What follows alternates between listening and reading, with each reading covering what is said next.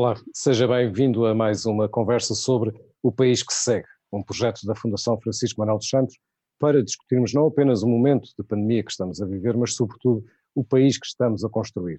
O país, mas também o mundo e o lugar de Portugal no mundo, porque esta pandemia, sendo global, está a ter impacto no que são as forças e as potências económicas e um, políticas em uh, todo o mundo. Basta olhar para a China ou para os Estados Unidos para a União Europeia, para a Rússia, para a relação com a África, enfim, estes são os assuntos de que vamos falar hoje, da geopolítica, com o nosso convidado de hoje, é Carlos Gaspar. Ele é investigador uh, no Instituto Português de Relações Internacionais da Universidade Nova de Lisboa, é doutorado em História e Relações Internacionais pela mesma universidade, a Universidade Nova de Lisboa, é mestre em uh, Ciência Política pelo Instituto de Estudos Políticos de Paris e é autor de diversos uh, artigos e ensaios. Um deles está prestes a sair, a ser lançado precisamente pela Fundação Francisco Manuel dos Santos e chama-se O Mundo de Amanhã. Olá, Carlos Gaspar, muito obrigado por ter aceitado o nosso convite. Carlos, vamos começar pelo presente. Que efeitos é que esta pandemia uh, já está a ter e pode ter na geopolítica internacional? Estamos a falar de rupturas, de choques, estamos a falar de grandes mudanças? estamos a falar, na minha opinião, sobretudo de uma aceleração.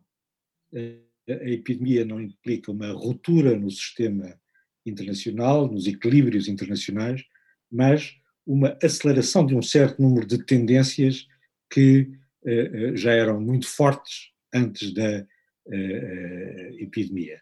Depois da crise de 2008, depois da crise financeira de 2008, uh, a globalização entrou em desaceleração, a ordem liberal internacional, a preponderância dos Estados Unidos entrou em declínio, os Estados Unidos viraram-se para dentro para resolver a crise económica, uma estratégia de retraimento, e isso deixou o campo livre à China, à Rússia, para aparecerem com estratégias mais assertivas e com uma capacidade de projeção de poder que não tinham antes. De certa maneira, o sistema onde os Estados Unidos eram preponderantes, o sistema da globalização, da ordem liberal internacional, deu lugar a um sistema em que há um equilíbrio entre três grandes potências: os Estados Unidos, que continuam a ser a principal potência internacional, a China e a Rússia. E é uma tendência para a desglobalização e, de certa maneira, para uma ressurgência de tendências eh, regionais, eh, nós vivíamos num sistema internacional eh, unido na globalização, com uma dinâmica de integração muito forte, e agora estamos num sistema que tem uma dinâmica de desintegração. Estamos a caminho de um sistema arquipelágico, onde há grandes espaços regionais, designadamente os tutelados pelos Estados Unidos, pela China e pela Rússia, que estão a construir em cada um desses espaços regionais os seus próprios modelos de ordenamento internacional. Essas tendências estavam em cima da mesa, a epidemia vai acelerá-los, está a acelerar essas tendências uh, muito fortemente, como se vê designadamente no caso das relações entre os Estados Unidos e a, e a China, desde o início da epidemia em janeiro. Há uma, há uma percepção de que os Estados Unidos estão, estão a prosseguir uh, o, seu, enfim, o seu fechamento e, ao mesmo tempo, que esta pandemia pode uh, dar ou trazer precisamente para a China uma preponderância ainda mais rápida enquanto grande potência mundial. Esta pandemia pode ser uma oportunidade para a China? Os pessimistas acham que o fim do excepcionalismo americano é o princípio do sonho uh, chinês. Os pessimistas ocidentais, os otimistas chineses. Mas eu penso que uh, a tendência mais forte vai num sentido contrário. O fechamento dos Estados Unidos eh, é acompanhado por uma estratégia de contenção da ascensão eh, da China. Essa estratégia de contenção não foi possível no tempo de Barack Obama, que já reconhecia a China como o principal competidor estratégico dos Estados Unidos, como a única potência que podia desafiar a preponderância internacional dos uh, Estados Unidos, mas é possível com o novo consenso que existe entre republicanos e democratas uh, na estratégia de contenção eh, da China, cuja expressão mais forte é o desacoplamento económico e tecnológico entre os Estados Unidos e a China, entre a maior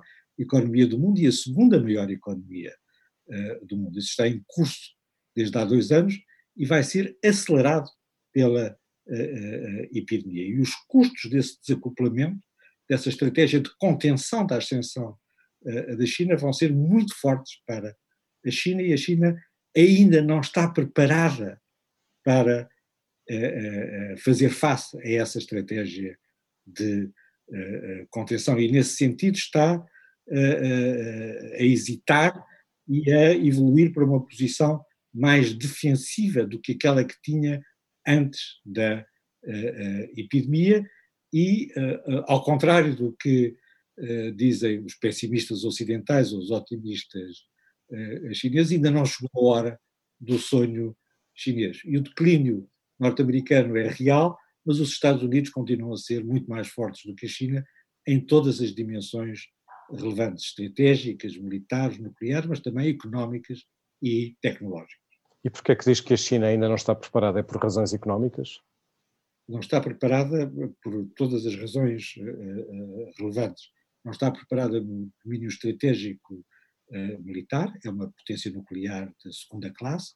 Não está preparada no domínio uh, económico, apesar de tudo, é uma economia ainda relativamente pouco inovadora. Os Estados Unidos são, dominam os setores de inovação, quase todos os setores de inovação na economia internacional e na tecnologia internacional, mas também na parte política.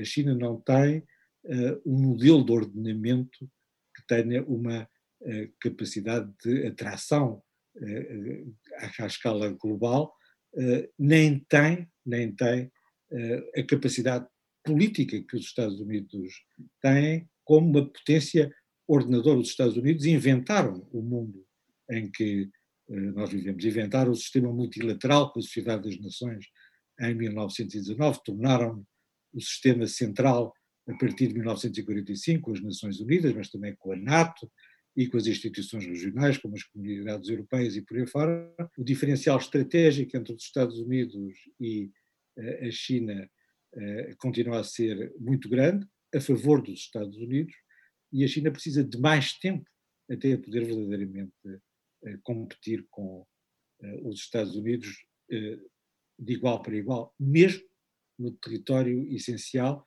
no domínio essencial que é a Ásia Oriental, ou se quiser, a Grande Ásia. Mesmo aí, a China não tem capacidade para neutralizar a presença dos Estados Unidos na Ásia, onde os Estados Unidos são aliados do Japão e se aproximaram muito da Índia nos últimos, nos últimos anos. E como é que fica a Europa entre, entre esses dois movimentos de que falava, entre a América e, os, e a China? Como é que fica a situação europeia na cena internacional? há, há, pessoas que se queixam de que, que, a Europa pode ser uma grande Suíça, mas há coisas muito piores do que ser uma grande Suíça, um arquipélago admirável, pacífico, com capacidade para se proteger a si próprio, rico, próspero, democrático, liberal e todas essas coisas. Mas eu creio que o que está em cima da mesa, quer para a chanceler Merkel, quer para eh, o presidente Macron, é uma vontade, uma estratégia. Ambos querem que a Europa seja uma espécie de fiel da balança entre os Estados Unidos e a, China, uma espécie de mediador entre os Estados Unidos e a China para tentarem limitar uh, uh, o conflito, ou mediar o conflito entre as duas principais potências uh, internacionais. E também, mais uma vez, a epidemia acelerou as coisas. Há uma radicalização de posições, quer nos Estados Unidos, quer na China, a favor da confrontação e da escalada, que neutraliza essa estratégia, sobretudo alemã, também francesa, que está expressa na iniciativa franco-alemã da Aliança para o Multilateralismo, onde a Alemanha e a França gostariam de ver reunidos outras potências, incluindo asiáticas, o Japão, por exemplo, eh, que eh, se pudessem juntar a esse projeto de fazer eh, uma mediação, de serem o fiel da balança, de serem o equilibrador entre duas grandes potências que estão em conflito em todas as questões essenciais. Isso também depende da evolução da própria União Europeia, não é? Ora, nós estamos num momento em que a União Europeia tanto pode seguir num sentido de reforçar a sua união política, como, ao contrário, pode uh, seguir num sentido de desagregação em face uh, da, da, crise que estamos, uh, que estamos a, a, viver por causa da pandemia. Qual destes dois, destas duas possibilidades de, de, de, caminho é que vê como mais provável e, e, que possa vir a, a, enfim, a predominar? O presidente Macron, antes da epidemia, em novembro, na entrevista ao Economist, e antes disso, num discurso aos seus diplomatas, disse que a Europa estava à beira do precipício e avisou sobre os riscos de desagregação antes da epidemia. A epidemia, ao mesmo tempo, uma possibilidade de confirmar essa profecia negativa, mas também é uma oportunidade para recuperar o espírito de solidariedade europeia. Jacques Delors, que há anos não se exprimia, exprimiu-se nesse sentido, de que a Europa estava em risco de desagregação se não conseguisse encontrar o espírito de solidariedade. A Europa não é apenas um mercado, eh, não é apenas um, uma associação pacífica, uma federação pacífica eh, de Estados, é também um espaço de, eh, de solidariedade. E é agora que a Europa vai ter essa oportunidade, na resposta à epidemia, de revelar, de demonstrar a sua solidariedade. Eu acho que a Europa vai fazer essa, essa demonstração, embora talvez não faça essa demonstração de uma forma tão forte como, como os europeístas mais convictos e mais otimistas gostariam que ela fosse. A forma forte su, uh, su, uh, suponho que está a falar de coisas como a criação das Corona Bonds, não é? Os Eurobonds, com certeza. Eu suponho que isso seria a viragem verdadeiramente uma viragem uh, uh, importante e, sobretudo, uma demonstração da capacidade da Alemanha para assumir uma posição de liderança na integração europeia. Mas a Alemanha recua sempre no último minuto e, embora esteja presente e faça aquilo que é preciso fazer, faz isso de uma forma limitada, ou se quiser, minimalista.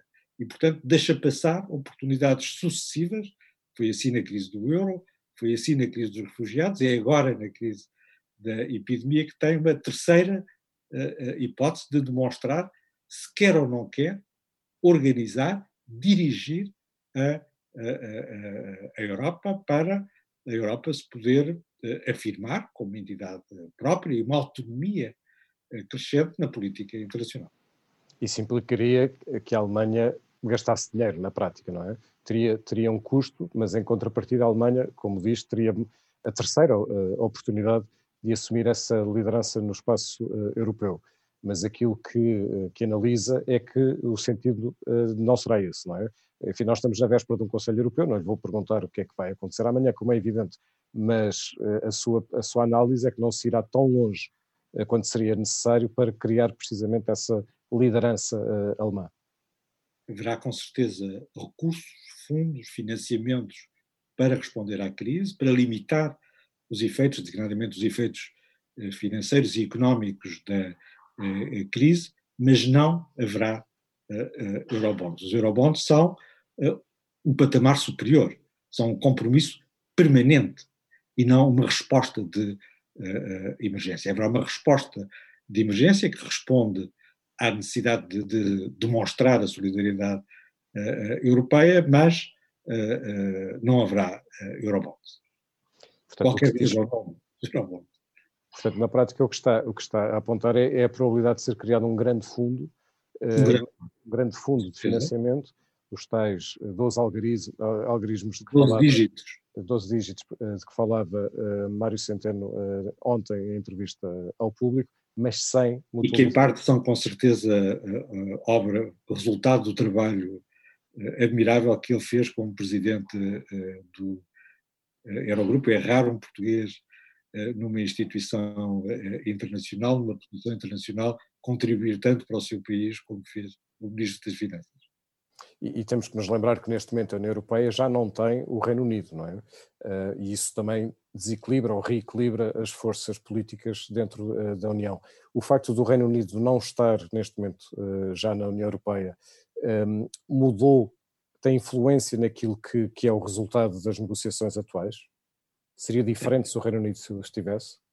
Tem, com certeza, e neste, neste momento a Alemanha tem, e, as, e os Estados frugais têm pela frente, a França, a Itália e a, a, a Espanha, eh, e não têm eh, o apoio eh, do Reino Unido. Isso cria um equilíbrio diferente, favorável, de certa maneira, mais favorável à França, à Itália e à Espanha do que se o Reino Unido estivesse, como provavelmente estaria ao lado da Alemanha e dos Estados frugais, para limitar ainda mais a solidariedade. Há um, há, um, há um pormenor que, enfim, não é, que não é, não é um pormenor, é bastante significativo, mas não tem sido muito analisado, que é neste, nesta resolução desta crise, que é a ausência do FMI, que ao contrário, eh, na crise das dívidas, o FMI foi, eh, interveio diretamente. Mas era inaceitável, era inaceitável neste momento que houvesse a presença do Fundo Monetário eh, Internacional, porque isso limitaria a expressão da solidariedade uh, europeia ipso facto, e também porque esta crise não é uma crise que seja o resultado de uh, uma gestão danosa uh, dos orçamentos, das finanças, por parte dos Estados que estão em maiores dificuldades. É o resultado de, um, de uma epidemia que veio da China, justamente, para a, Europa, mas os europeus não têm responsabilidade, de certa maneira, nesta, eh, na origem desta, na origem desta crise. Portanto, seria eh, duplamente errado ter o Fundo Monetário Internacional. A ausência do Fundo Monetário Internacional aumenta a responsabilidade da Alemanha e dá uma expressão mais forte à solidariedade europeia. E quando olhamos para o hemisfério sul, designadamente para, para a África, que impactos podem decorrer do ponto de vista da política internacional desta pandemia? A África, nós não sabemos qual vai ser o impacto da epidemia em África, nem, nem, temos uma ideia de qual vai ser a duração da epidemia em África e em outros pontos, mas se admitirmos um cenário relativamente moderado, a África pode, com, a, com esta epidemia, pode passar a ter, e com a, a, a tendência para um maior desacoplamento, uma maior separação uh, entre as economias europeias e a economia chinesa, pode ter uma oportunidade uh, interessante. Se na Europa prevalecer a posição, a posição francesa, em parte a posição alemã, de um programa de reindustrialização europeia e de limitação drástica da interdependência entre a Europa e a China, nós vamos precisar de investir mais em uh, África. Temos de fazer, fazer em África muitas coisas que são feitas hoje em dia na, uh, uh, na China, ou pelo menos tentar avançar nesse sentido. Isso é uma oportunidade para os tais planos Marshall, de que se fala sempre e repetidamente em relação à África, terem uma hipótese de concretização, pela primeira vez, uma hipótese de concretização real, porque são no interesse, e no interesse urgente da, uh, dos países uh, europeus, da União Europeia e do conjunto dos países europeus, incluindo não apenas a Alemanha e a França, mas também uh, a Grã-Bretanha.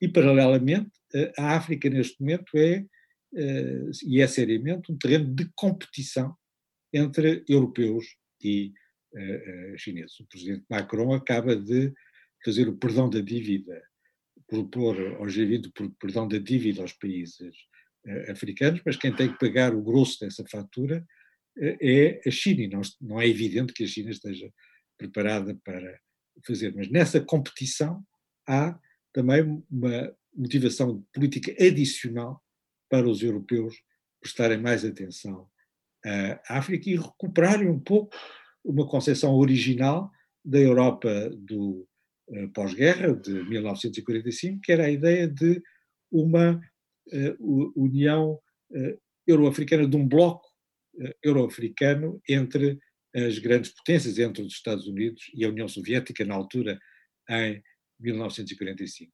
Há uma oportunidade para avançar uh, seriamente nas políticas uh, africanas que está em cima da mesa. Um dos aspectos que tem impacto em África, mas sobretudo uh, noutras regiões, é, é, o petróleo. Ora, nós nos últimos dias assistimos, enfim, é muito mais do que uma queda do preço do petróleo, foi a, a destruturação que se verificou nos últimos dias uh, nos mercados internacionais de petróleo. E isso tem impactos uh, muito sérios, nomeadamente uh, no que diz respeito à Rússia. o que é que... E Estados Unidos, porque o, petróleo de xisto e o gás de xisto só são rentáveis quando, quando o, o, petróleo está a um certo, a um certo nível. E ele caiu claramente abaixo desse nível de rentabilidade e, portanto, há um problema também na política eh, eh, norte-americana, na economia norte-americana. No caso da Rússia, é eh, mais central, neste sentido em que a Rússia continua a depender muito diretamente, muito diretamente da renda petrolífera para manter não só a sua economia, mas para manter também a sua competitividade como uma grande potência no domínio dos armamentos, dos armamentos eh, eh, estratégicos. Depende, mais uma vez, se se trata de uma conjuntura que pode vir a ser gradualmente eh, ultrapassada nos próximos meses, ou se é uma viragem. Aparentemente é uma conjuntura. Durante os próximos meses o petróleo vai estar mais baixo, o que é mau para alguns países africanos, como Angola, mas isso pode recuperar, pode recuperar num prazo relativamente curto. Daqui a um ano essa questão provavelmente eh, já não se, já não se põe, embora no caso dos Estados Unidos a, a questão se possa manter eh, neste sentido em que o preço pode recuperar, mas não recuperar para os níveis em que o petróleo de xisto é, a exploração do petróleo, do petróleo de xisto é rentável. Nós temos estado a falar até aqui, sobretudo, do, uh, uh, da geopolítica, uh, mas há também efeitos de, desta pandemia nos, nos, regimes políticos, especificamente. Que efeitos é que podemos esperar, ou que tendências é que podemos esperar nos regimes políticos? Há um fenómeno que está a aparecer nesta, nesta epidemia, e que é um, que é um fenómeno novo, que é uma ostracização dos velhos eh, o presidente Macron quer manter o confinamento dos franceses com mais de 70 eh, anos para lá do fim eh, do estado de emergência. A presidente da Comissão Europeia disse a mesma coisa, que as pessoas de idade devem continuar confinadas enquanto a epidemia estiver entre nós, o que pode ser relativamente longo. Essa ostracização uh, dos mais velhos pode acelerar, mais uma vez, o conflito de gerações que está latente na política eh, ocidental e, designadamente, na política europeia, onde os velhos têm um peso maior do que têm, por exemplo, nos Estados Unidos ou na Índia, pode acelerar esse conflito de gerações de uma maneira dramática. Ora, os mais velhos são os eleitores mais moderados eh, hoje em dia nas democracias eh, europeias.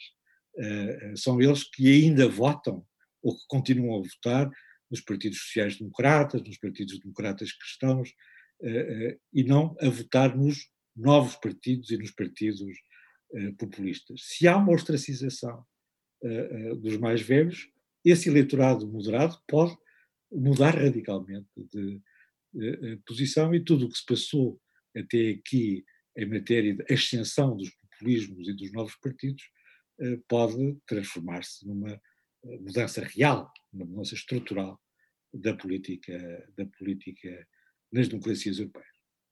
E parece haver também outro fenómeno, que é uma, um, um, fenómeno muito mais de, de, fechamento em vários uh, países, e, e, isso pode uh, ter levado mesmo a algum discurso autoritário, suponho eu, mesmo uh, muito mais intenso do que, do que se via até aqui. Isso poderá ser passageiro ou poderá também ser uma, uma tendência?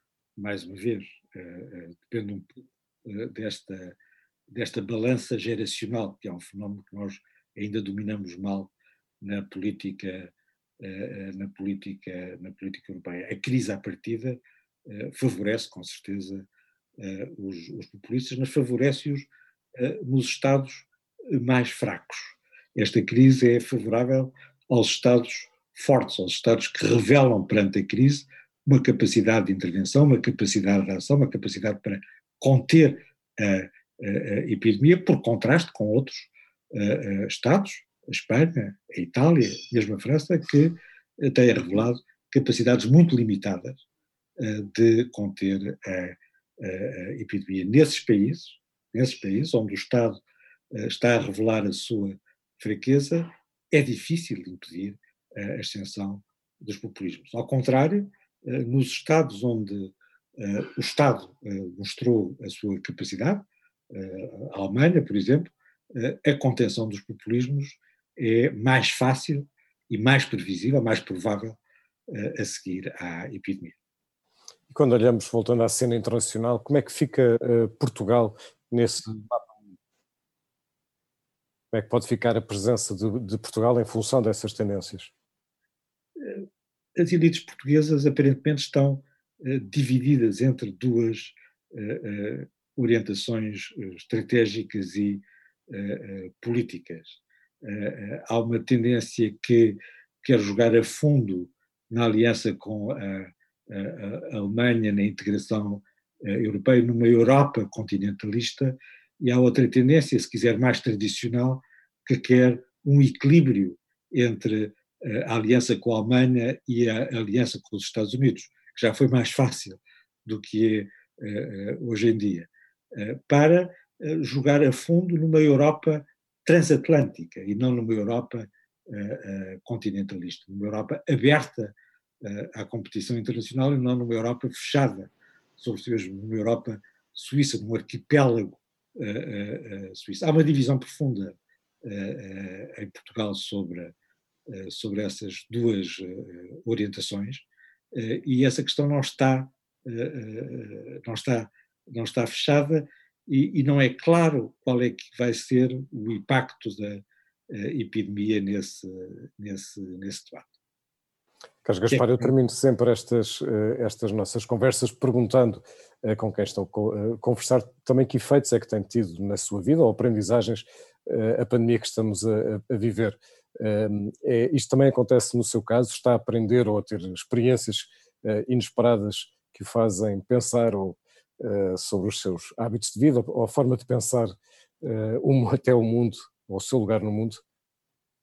É, para mim tem sido uma experiência extraordinária, que é poder viver com a minha família, trabalhar em casa com a minha família é, uma experiência que eh, eu nunca tive, sempre eh, trabalhei todos os dias eh, fora de casa, nunca tive férias particularmente longas e, portanto, é um período absolutamente extraordinário de reunião familiar, de combinação entre os afetos, o trabalho, a aprendizagem, as conversas que, que eu não tinha imaginado que poderia vir a ter eh, eh, na minha vida. Muito bem, Carlos Gaspar, muito obrigado por esta conversa. E muito obrigado também a si que esteve desse lado a ver-nos. Nós voltamos amanhã para mais uma conversa. Amanhã vamos voltar, como sempre, à hora certa. Vamos falar de ciência e de tecnologia e, como sempre, vamos falar do país que se segue. Muito obrigado.